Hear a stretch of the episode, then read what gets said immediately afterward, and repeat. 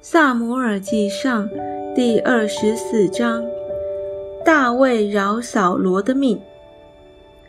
扫罗追赶非利士人回来，有人告诉他说，大卫在隐基底的旷野。扫罗就从以色列人中挑选三千精兵，率领他们往野羊的磐石去，寻索大卫和跟随他的人。到了路旁的羊圈。在那里有洞，扫罗进去大解。大卫和跟随他的人正藏在洞里的深处。跟随的人对大卫说：“耶和华曾应许你说，我要将你的仇敌交在你手里，你可以任意待他。如今时候到了。”大卫就起来，悄悄地割下扫罗外袍的衣襟。随后，大卫心中自责，因为割下扫罗的衣襟，对跟随他的人说：“我的主乃是耶和华的受膏者，我在耶和华面前万不敢伸手害他，因他是耶和华的受膏者。”大卫用这话拦住跟随他的人，不容他们起来害扫罗。扫罗起来，从洞里出去行路。随后，大卫也起来，从洞里出去，呼叫扫罗说：“我主，我主！”扫罗回头观看，大卫就屈身，脸伏于地下拜。大卫对扫罗说：“你为何听信人的谗言，说大卫想要害你呢？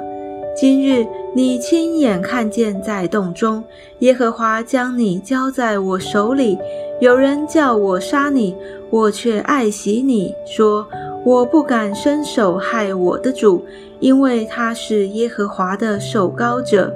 我父啊，看看你外袍的衣襟在我手中，我割下你的衣襟，没有杀你。你由此可以知道，我没有恶意叛逆你。你虽然猎取我的命，我却没有得罪你。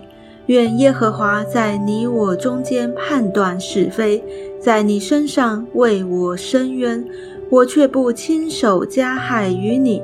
古人有句俗语说：“恶事出于恶人。”我却不亲手加害于你。以色列王出来要寻找谁呢？追赶谁呢？不过追赶一条死狗，一个个早就是了。愿耶和华在你我中间施行审判，断定是非，并且鉴察为我伸冤，救我脱离你的手。大卫向扫罗说完这话，扫罗说：“我儿大卫，这是你的声音吗？”